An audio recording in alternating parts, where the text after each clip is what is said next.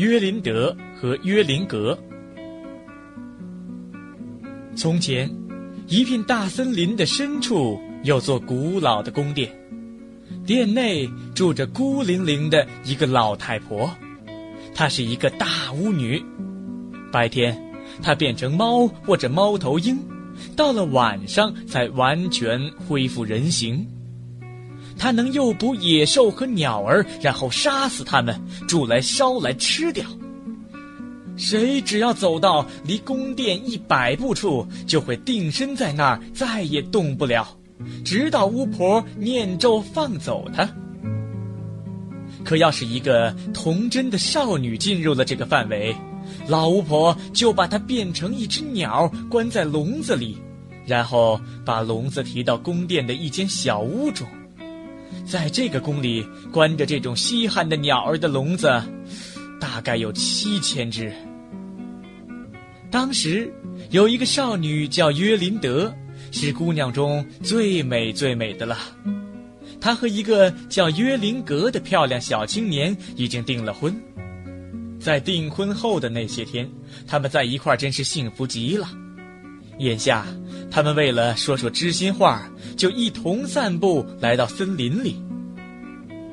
当心，约林格说：“别太走进那座宫殿。”时间是美丽的黄昏，夕阳穿过树干间，明亮的照射到墨绿的林中，斑鸠在苍老的山毛榉上唱出悲哀的歌声。约林德突然哭起来。坐到夕阳里唉声叹气，约林格也跟着叹息。他们惊惶不安，就像要死了似的，回头四处望望，心里茫然，不知怎么才能走回家去。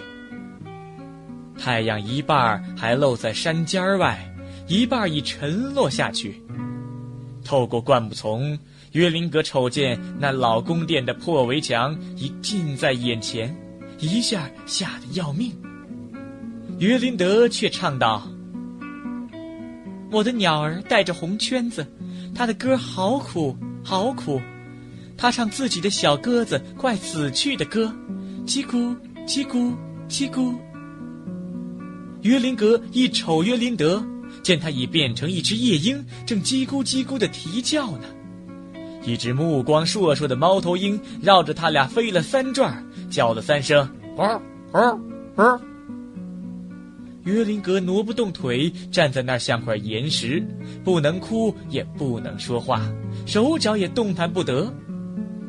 这时，太阳已完全落山，猫头鹰飞进树丛，马上从那儿钻出一个驼背老婆子，脸又黄又干瘪。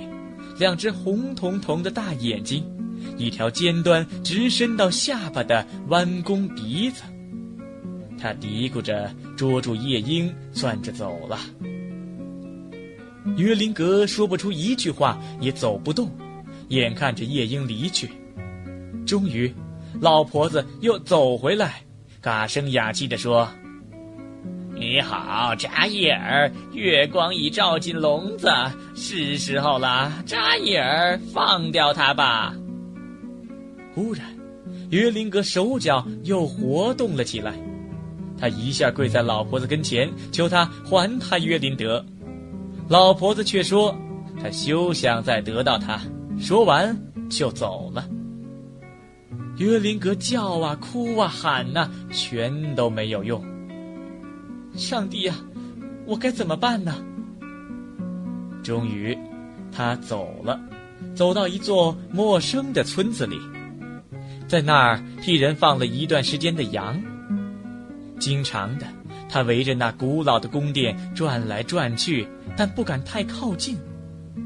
终于，在一天夜里，他梦见自己找到一朵血红血红的花儿。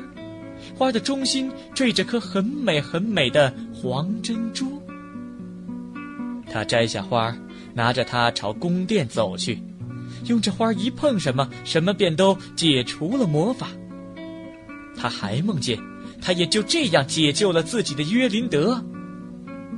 早上醒来，约林格开始满山遍野的找，一心想找到那朵花。就这样，到了第九天，他果然在大清早把那朵血红血红的花给找到了。在花心里有一大滴露水，跟梦里的美丽珍珠一般大。约林格于是捧着花走了一天一夜，一直走到宫殿跟前。他又到了离他一百步远的地方，可是没有被定住，而是继续朝宫门走去。约林格好高兴，用花碰一碰宫门，门就自动开了。他走进门，穿过大院，侧耳细听那许多的鸟叫。终于，他听见了，便走去找到那间大厅。